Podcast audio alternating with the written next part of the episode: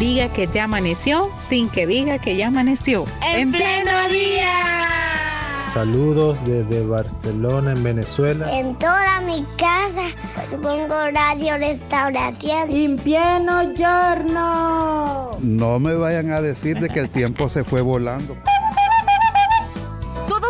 seamos parte de En Pleno Día. De lunes a viernes. De 6 a 8 de la mañana. En Radio Restauración. 100.5 FM. Y en Facebook. Arroba En Pleno Día.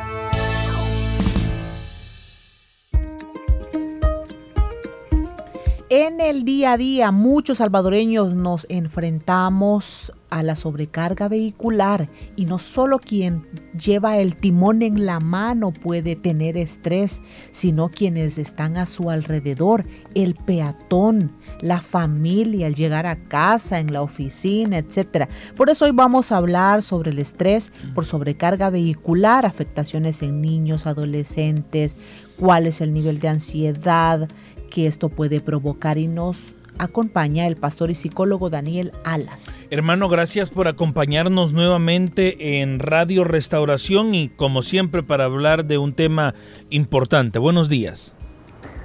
Buenos días hermanos, Dios me lo bendiga. Gracias a Dios que estamos acá en, el programa. Eh, y también felicitarlos por siempre, hermanos, traer eh, este tipo de programas que pareciera que algunas veces eh, no tienen incidencia en el día a día, en el desarrollo de, las personas, pero, pero lo tienen. Todo aquello que, viene a ser parte del estado de ánimo de las personas, de cómo está el estado de ánimo de las personas, siempre son temas importantes. Gracias por, por la invitación y para mí siempre es un privilegio. Bueno, muy bien, gracias por su aporte. Y comenzamos. Esto que estamos viviendo nosotros a diario es algo que eh, ¿en qué se puede traducir a futuro?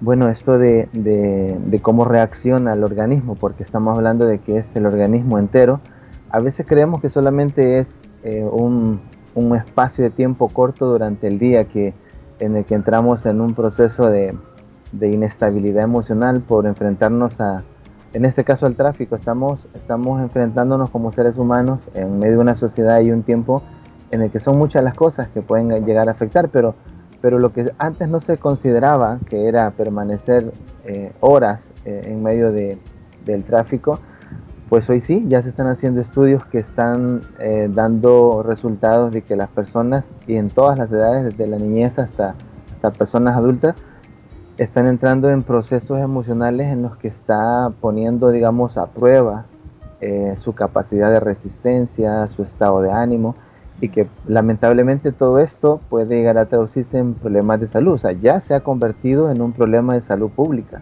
porque ya se han comenzado a hacer estudios en los que están dando los resultados de altos niveles de estrés en niños, por ejemplo, cuando se pensaba que el estrés y la irritabilidad era algo que era propio de los adultos, pues no, este, estudios recientes han, dado resultados de, de niños con elevados eh, niveles de estrés, elevados niveles de, falta de, de poder enfrentar diferentes circunstancias que, son de la vida, pero que ahora se ven en dificultades de enfrentarlo precisamente por, por la sumatoria de todas estas cosas y ahora pues enfrentarse a largas horas, que no era, no era tan común en el pasado, eh, sino a veces eventualmente, pero hoy pareciera como que es algo que ya es parte del día a día, ¿no?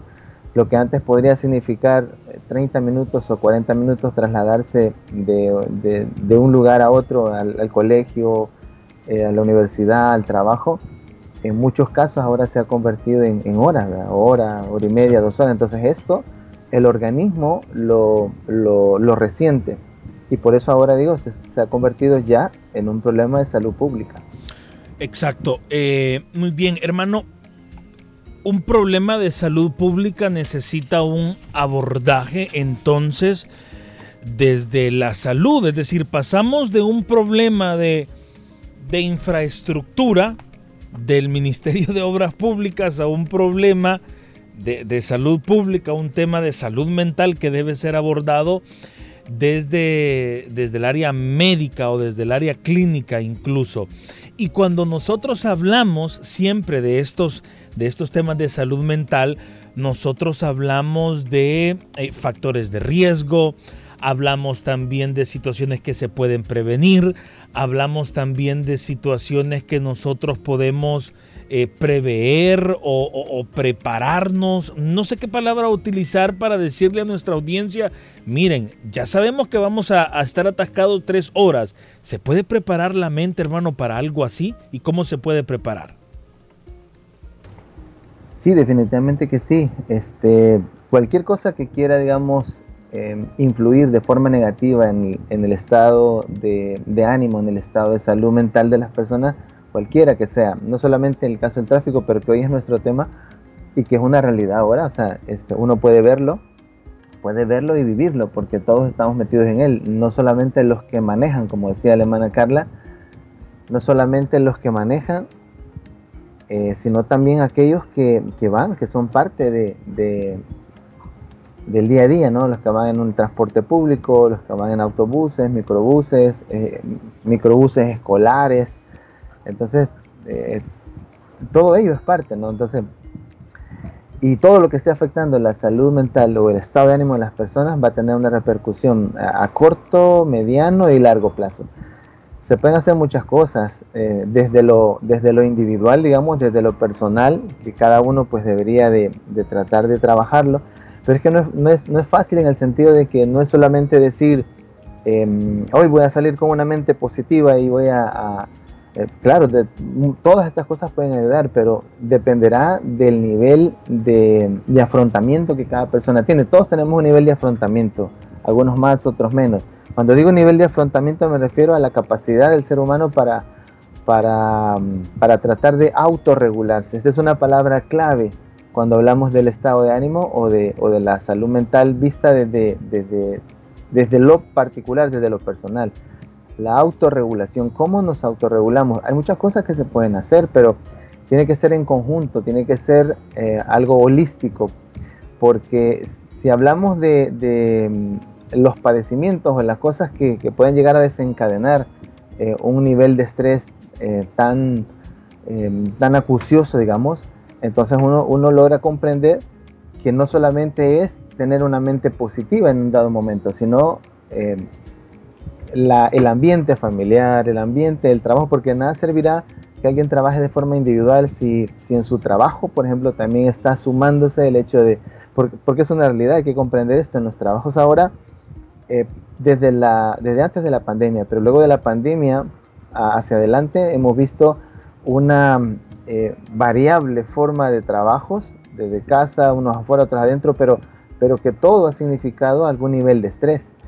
Y si esto lo venimos sumando, lo venimos sumando a la hora que las personas salen, porque igual me decía eh, un hermano con el que yo platicaba, que él no se enfrenta al tráfico del día a día, pero está en su casa trabajando horas extendidas, o sea que de repente eh, son las 8 de la noche y lo, convocan a una reunión. Son las 9 de la noche y a las 10 de la noche y lo convocan a una reunión. Entonces, cuando yo salgo, me decía él, no he estado en el tráfico, pero salgo con un nivel de estrés tan elevado que cuando salgo y me enfrento al tráfico es como si yo estuviera en el mismo nivel de, angustia o de irritabilidad desde mi casa. Por eso digo, debe de ser algo holístico, debe de ser eh, desde lo particular que alguien podría comenzar a aprender a trabajar su autorregulación pasando por otro montón de actividades que, en la casa misma este, pueden ocurrir. El ambiente familiar es otra cosa que puede incidir. Todo ah, viene a sumarse para que cuando se expone uno a a un estresor, llamémoslo así, a un estresor como el tráfico, no es, no es a veces el estar ahí, a veces desde antes de entrar al tráfico ya traemos una predisposición negativa eh, y que no nos permite autorregularnos en el momento justo que hay que hacerlo. ¿Y qué podemos hacer cuando estamos en medio de la situación? ¿Qué ayuda? Cuando estamos en el tráfico, ¿se Bueno, la verdad, hermana, es que eh, hay eh, consejos que a veces la gente los ha tomado como muy triviales pero que si las personas lo pueden llegar a practicar pueden funcionar. Por ejemplo, de las pocas cosas que se pueden hacer ya cuando está ahí en el tráfico. Y hay que tomar muy en cuenta que el ser humano parte desde sus pensamientos. Acá lo importante es lo que el ser humano, lo que la persona puede llegar a reflexionar. Porque yo lo he explicado ya en varias ocasiones que el ser humano funciona así, todo lo que piensa va a afectar en sus emociones y todas sus emociones van a afectar en su conducta, porque el ser humano es piensa, siente y actúa.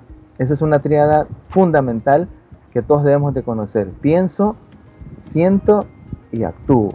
Todo lo que pase por mis pensamientos va a afectar mi emoción y mi emoción va a afectar mi conducta. Entonces, la escritura dice, por ejemplo, el libro de Proverbios dice que lo que hay en el pensamiento del hombre, tal cual es él. Aquí es fundamental que si ya estamos ahí en el tráfico, si, si recortamos todas aquellas cosas que también están sumando el trabajo, la economía, em, los altos costos de la vida, problemas familiares, si recortamos todo eso y nos quedamos ya en la parte de estoy aquí en el, en el tráfico y no avanzamos como yo quisiera, fundamental es la manera en que nosotros pensamos. Y estos ejercicios a veces que son tan sencillos que la gente los, los ve en comerciales y que, y que a veces los ve triviales pueden funcionar. Por ejemplo, un buen ejercicio de respiración. Cuando eh, estamos en un nivel de estrés o en un nivel de, de irritabilidad alto, lo que generalmente está ocurriendo es que hace falta oxígeno en el cerebro. Al faltar este, cuando digo falta el oxígeno es que no nos permite pensar, porque la emoción nos nubla la razón. Entonces, un ejercicio tan sencillo es como hacer un, ejercicio de respiración. Los ejercicios de respiración son tan sencillos que la persona ahí sentada en su, en su automóvil o incluso si va en un autobús y siente que los niveles de, ansiedad están subiendo, puede fácilmente, por ejemplo, hacer un ejercicio de respiración eh, con la nariz, respira profundamente todo el aire que pueda Retiene ese aire por lo menos 5 segundos y luego saca ese aire por la boca lentamente. Este es un ejercicio de respiración que lo puede hacer 5 veces ahí sentadito donde está o parado, no importa. La cosa es que la persona pueda llevarle un poquito de oxígeno a su cerebro. En el momento que le estamos llevando oxígeno al cerebro, él es capaz de poder ver o pensar de manera diferente. El asunto es que un, un momento de ansiedad es como un tobogán la ansiedad literalmente es como un tobogán. Si uno le da libertad a ese pensamiento, comienza a irritarse, irritarse, irritarse, a, volver la ansiedad más profunda, más profunda, hasta que la persona puede llegar a perder el control y puede llegar a tener lo que se conoce como un ataque de ansiedad. ¿no? Pero un ejercicio tan sencillo como ese, de las pocas cosas que se pueden hacer, o, ¿verdad? Lo que se ha dicho, incluso la música, es considerada en el área terapéutica como la musicoterapia. Porque están poniendo tanta atención a otras cosas cuando puede poner eh, una alabanza, por ejemplo, y tratar de, considerar lo que está escuchando.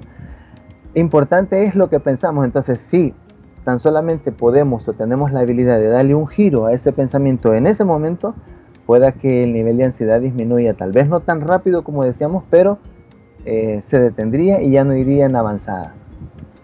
Muy bien, eh, hermano, de los, de los tres que estamos acá, creo que los tres manejamos, creo que los tres nos hemos visto en algún momento pues involucrados en un tema de tráfico, de atasco, quizá haya pasado una moto no quebrándonos o doblándonos el retrovisor, pero de eso a bajarnos del carro, a gritarle a alguien, a sacar el celular y ponernos a grabar, hay un gran paso.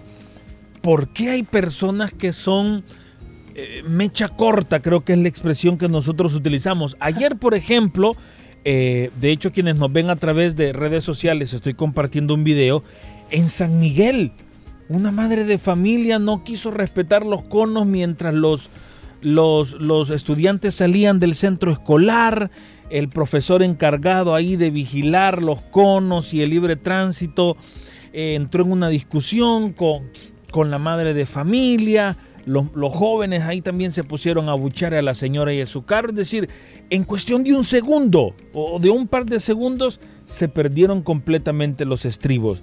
Pero repito, no todos somos así. ¿Por qué? ¿A qué se debe esto? Bueno, no es, no es digamos, justificar, pero definitivamente hay, hay estilos o formas de personalidad que, varían entre uno y otro. Esa palabra que usted mencionó, mecho corta, es lo que se ha dicho para tratar de explicar que hay personas que tienen una resiliencia muy baja. Entonces, aparte de la resiliencia muy baja, un nivel de tolerancia muy bajo. O sea, es decir, que hay personas que podrían llegar a, reaccionar de forma más, más abrupta que otras. Pero digo, no es justificar, pero sí, la personalidad está implícita en esto. Hay, hay personas que, que son así.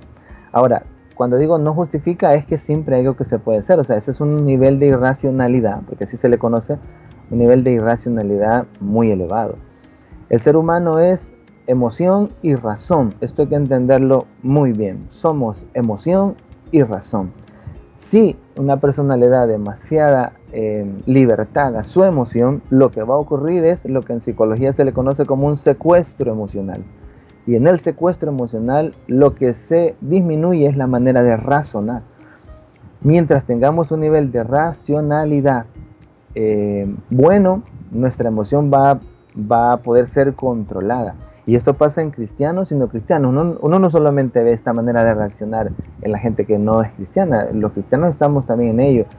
Esto del autocontrol es, es un trabajo. Si a una persona, si un hermano siente que sus niveles de tolerancia no están siendo los correctos, tiene que buscar ayuda para lograr entrenar ese auto, esa autorregulación o conocerse, porque el problema es que hay gente que ni se conoce, entonces no sabe ni cómo va a reaccionar.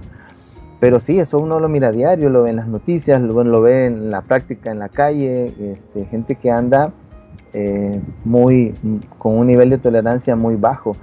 Y, y, se suma, fíjense, a veces pareciera que los noticieros y esto ayudan, este, pero no a todas las personas les ayuda ver este nivel de, de exposición, porque eh, el, el ver noticias a veces, yo le recomiendo a los hermanos que si ellos no no pueden regular sus emociones porque al ver las noticias la gente se enoja. Por ejemplo, se enoja el que ve que no se hace justicia. Entonces, que pasa alguien, le rompe el vidrio o un espejo y se va. Toda la gente que mira esto se imagina que está viviendo esto y quisiera eh, salirse de la fila y alcanzarlo con el vehículo. O sea, eh, yo les sugiero a los hermanos que cuando no, digamos, tienen este nivel de regulación o de autocontrol, los noticieros no le ayudan. Entonces ya la gente puede salir a la calle predispuesta, a decir, a mí se me llegara a pasar esto, yo hiciera esto. Y súmele la cantidad de personas que andan armas, súmele la cantidad de personas que no saben regularse, la cantidad de personas que, que, les exigen en sus trabajos. Por ejemplo, la mayor cantidad de accidentes que están habiendo ahora son, son chicos en motos, ¿no? Estos chicos que andan repartiendo eh, domicilios. ¿Por qué?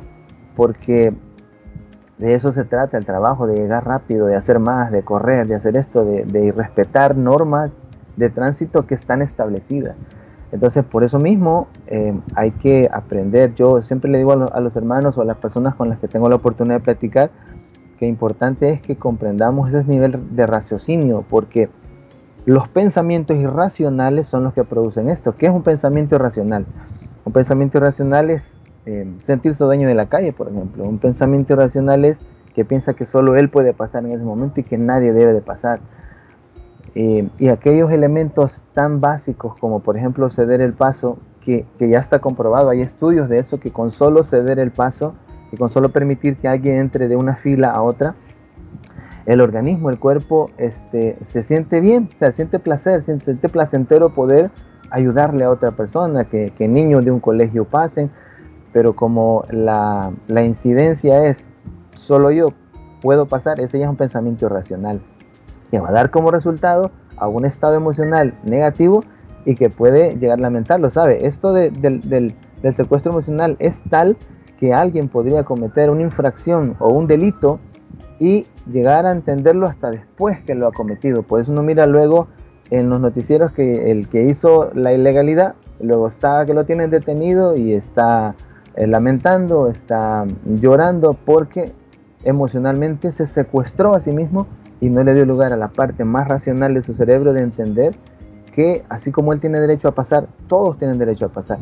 Esto con solamente estarlo pensando, usted está en su vehículo, está sentado y está pensando en esto, en, la, en lo que podría llegar a pasar, en la necesidad que usted tiene de, de avanzar o de, o de ingresar a una fila, solo esto puede hacer que el nivel de una persona, el nivel de ansiedad disminuya y darse cuenta de que dos minutos o un minuto o 30 segundos más que pasaron en ese momento, pues no significan mayor cosa. ¿Y qué sería lo adecuado hacer cuando ya pasamos de esto, ya llegamos al lugar de destino, ya llegamos al salón de clases, ya llegamos a la oficina, ya llegamos a la casa, lo que inmediatamente uno necesita luego de haber pasado esa tensión y para colmo estar luchando con nuestros pensamientos y sentimientos, ¿verdad? ¿Qué es lo correcto, lo, adecuado?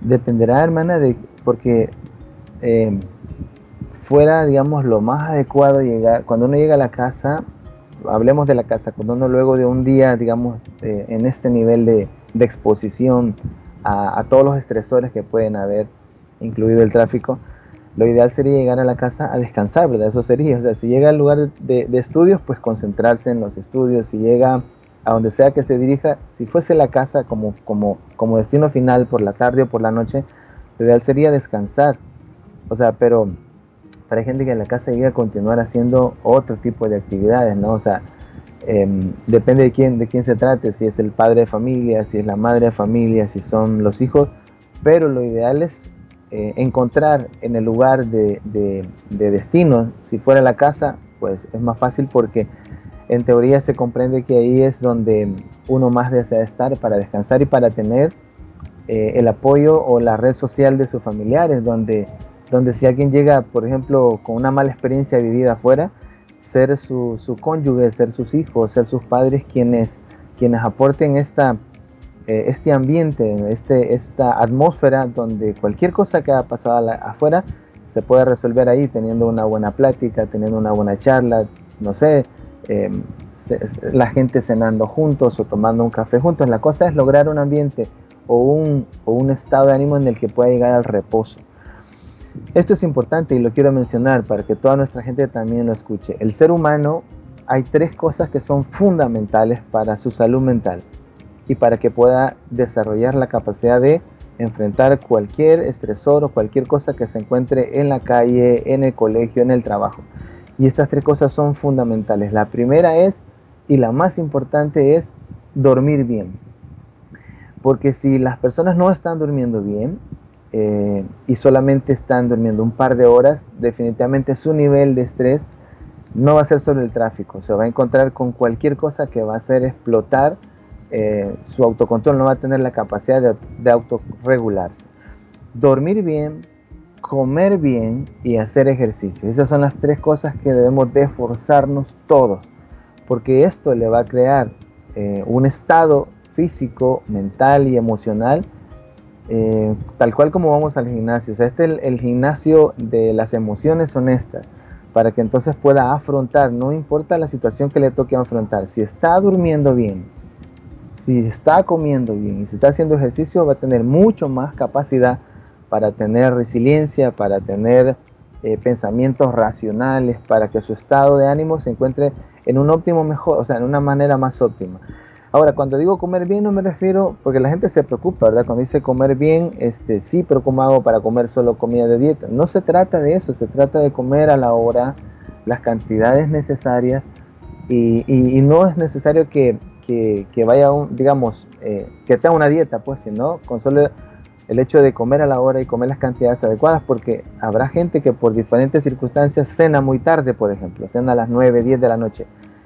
Eh, va a ser un gran problema, no va a poder dormir bien porque su sistema digestivo no está funcionando. Todo esto suma a la hora que nos enfrentamos a la calle y que, y que estamos ahí en el tráfico o cualquier otra situación, no encontramos los elementos necesarios para afrontarlo precisamente porque también nos estamos desregulando en estas cosas que son sumamente importantes para la salud mental.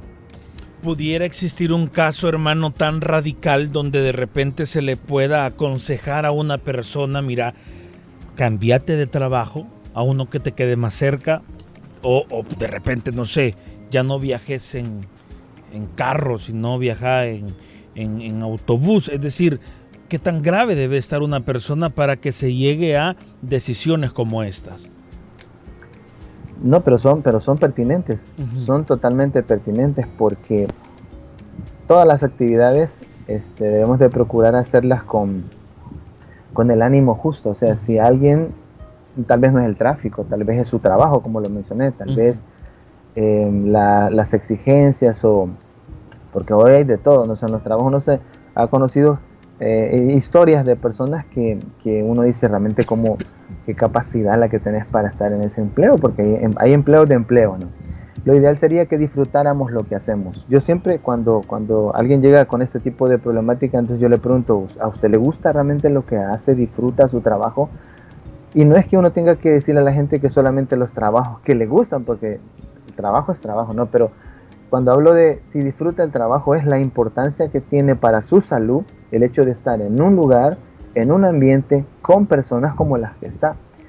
Eh, no, no, no está de más aconsejarle que si encuentra la oportunidad de encontrar otro trabajo donde desarrolle actividades o en el lugar donde le favorezca su salud mental, definitivamente. Y la distancia igual, totalmente. O sea, la distancia del trabajo tiene mucho que ver. A veces no es el trabajo, a veces son las dos horas o más que le, que le significa trasladarse hasta ese trabajo. Entonces, son todos estresores.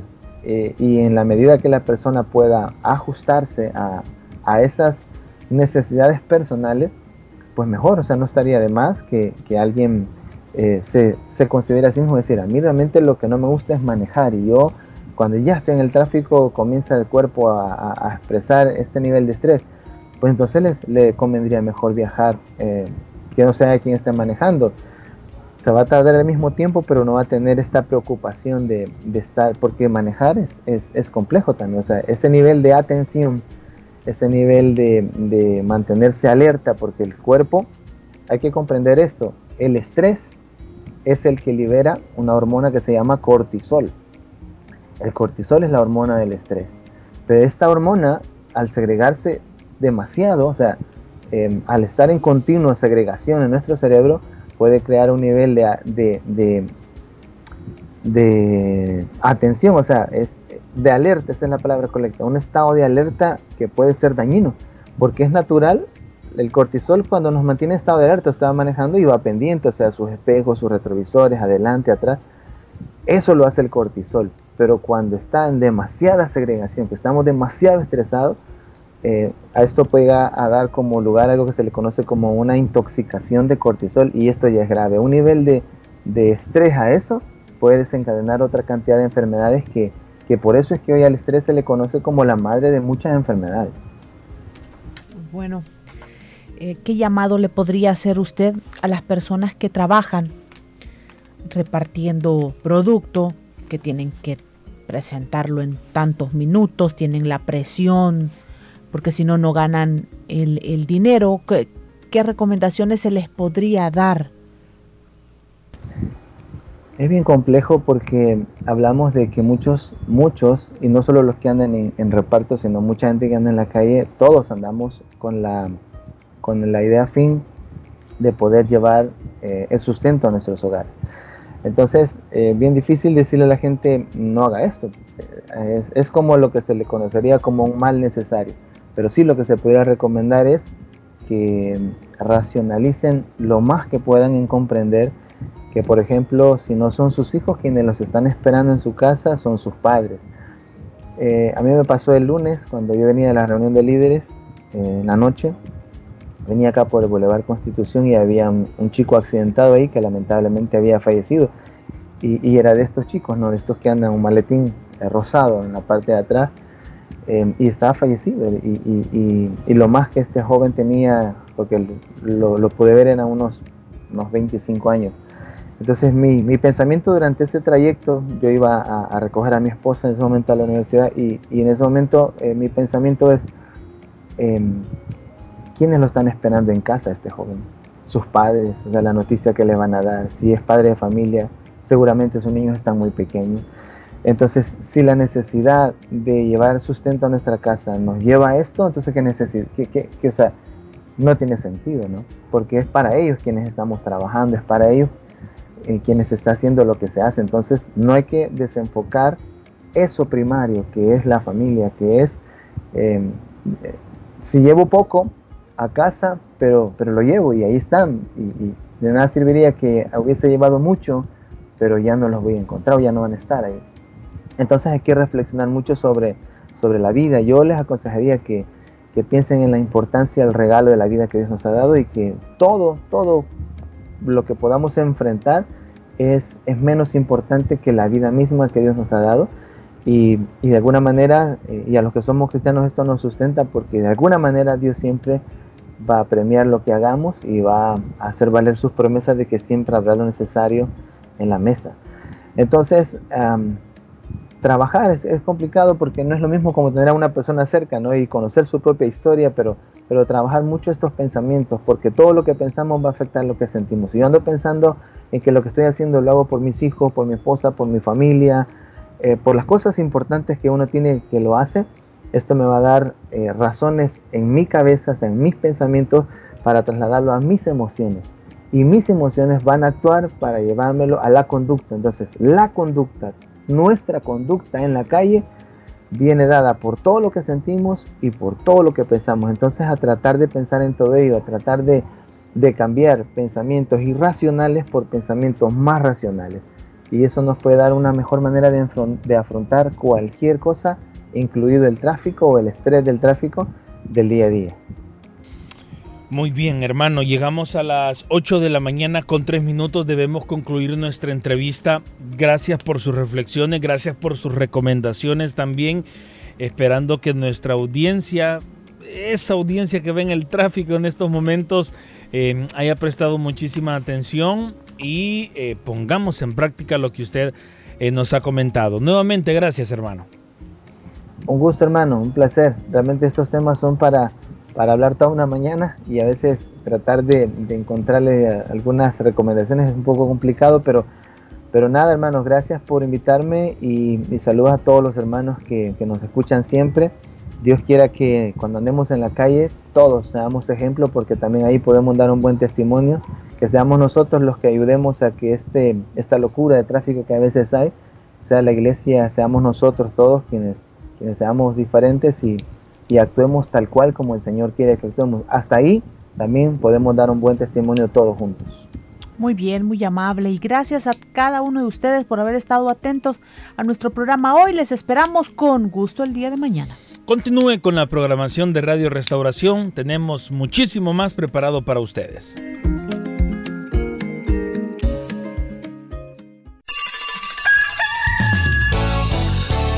Diga que ya amaneció sin que diga que ya amaneció. En, pleno día. Saludos desde Barcelona, en Venezuela. En toda mi casa pongo radio restauración. En pieno giorno. No me vayan a decir de que el tiempo se fue volando. Parte de En Pleno Día. De lunes a viernes. De 6 a 8 de la mañana. En Radio Restauración. 100.5 FM. Y en Facebook. Arroba En Pleno Día.